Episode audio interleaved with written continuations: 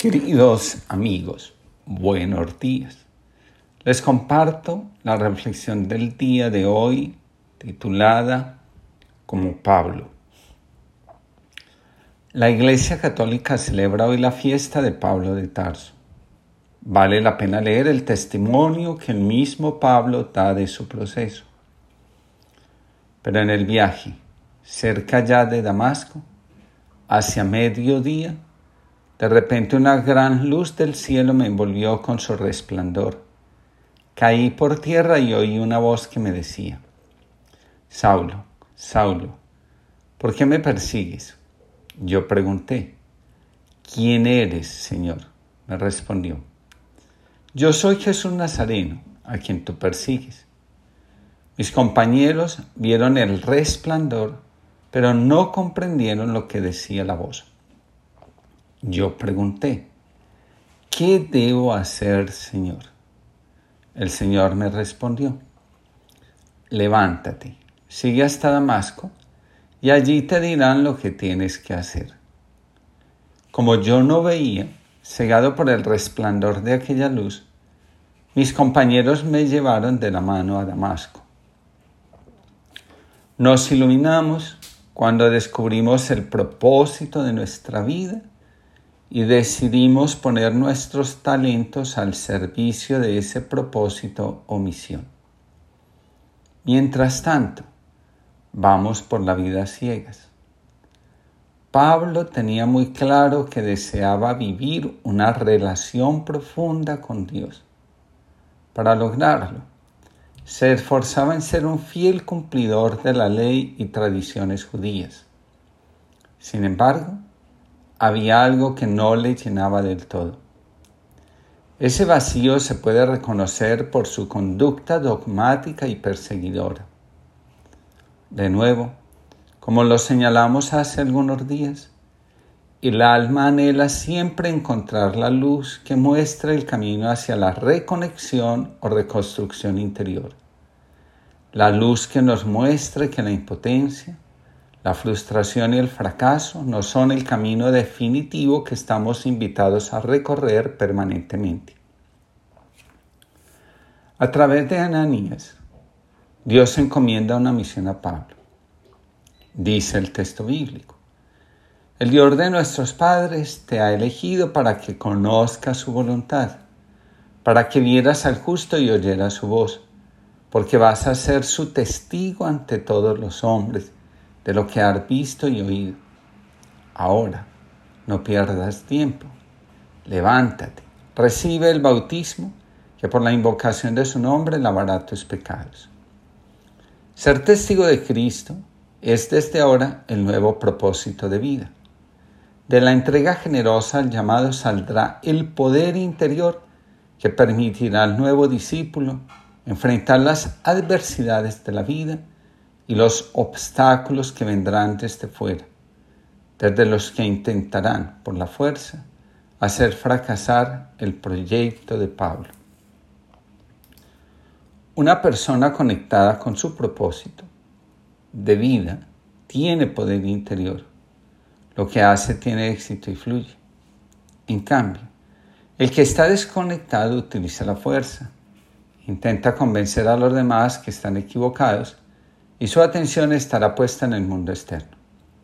Así que él siempre estará juzgando y considerando a los demás culpables de todo lo que sucede. Se dice que un río, después de haber recorrido un trayecto de montes y campos, llegó a las arenas de un desierto y de la misma forma que había intentado cruzar otros obstáculos que había hallado en el camino, empezó a atravesarlo. Pero sucedió que se dio cuenta de que sus aguas desaparecían en la arena tan pronto entrara en ella. Aún así, estaba convencido de que su destino era cruzar el desierto, pero no hallaba la forma de hacerlo. Entonces oyó una voz que decía, el viento cruza el desierto y también lo puede hacer el río. Pero el viento puede volar y yo no. Soy absorbido por las arenas. Si te lanzas con violencia como has hecho hasta ahora, continuó la voz, no conseguirás cruzarlo. Desaparecerás o te convertirás en pantano. debes dejar que el viento te lleve a tu destino. Pero, ¿cómo es posible esto? Debes consentir ser absorbido por el viento. Esta idea no era aceptable para el río. Él nunca antes había sido absorbido y no quería perder su individualidad. ¿Cómo puedo saber con certeza si una vez perdida mi forma, la podré volver a recuperar? El viento cumple su función, eleva el agua, la transporta a su destino y la deja caer en forma de lluvia. El agua vuelve nuevamente al río, pero no puedo seguir siendo siempre el mismo río que soy ahora.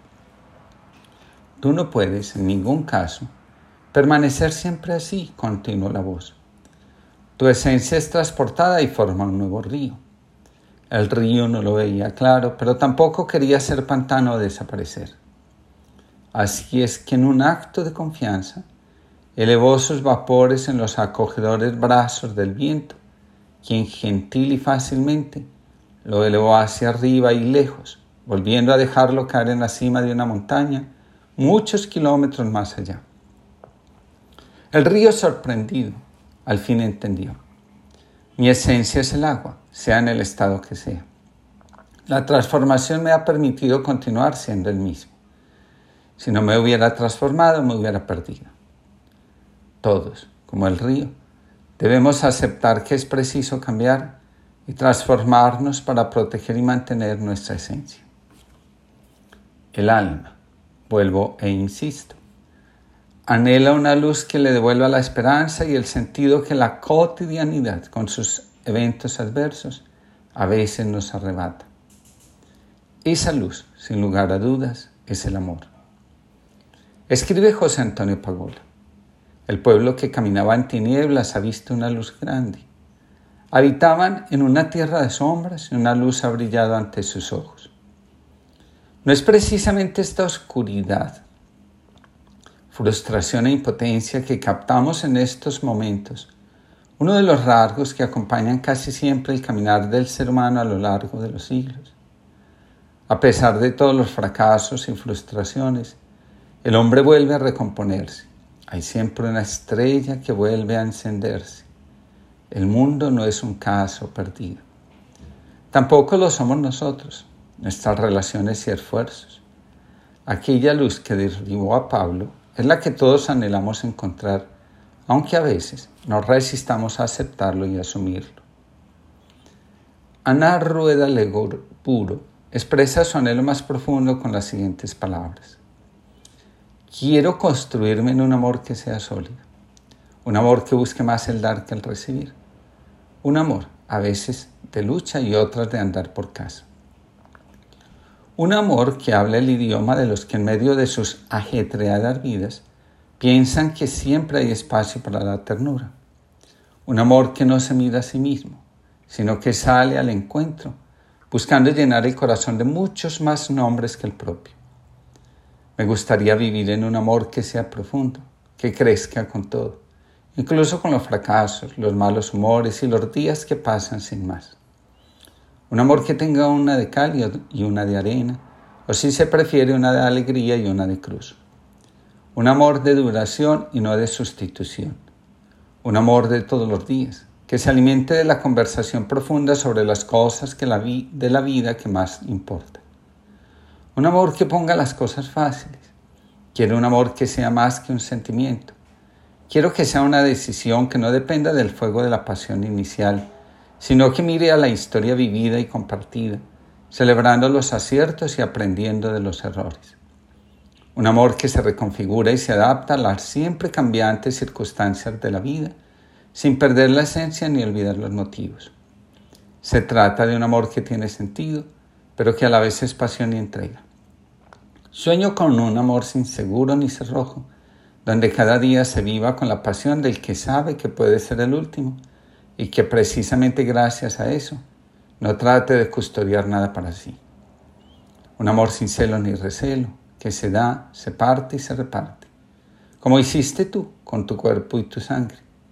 No diré un amor sin miedo, pues eso es imposible, pero sí diré un amor con deseos y sueños mucho más grandes que el miedo. Un amor que elige libremente adentrarse hasta el final. No busco un amor perfecto. Solo quiero un amor que hable de ti, de tu buena noticia. Un amor que camine hacia ti y te tenga presente en cada mirada, cada caricia e incluso cada reproche, pues tú nos has regalado la alegría del amor y a ti ha de regresar. Un amor que confíe, se ampare y se base en ti.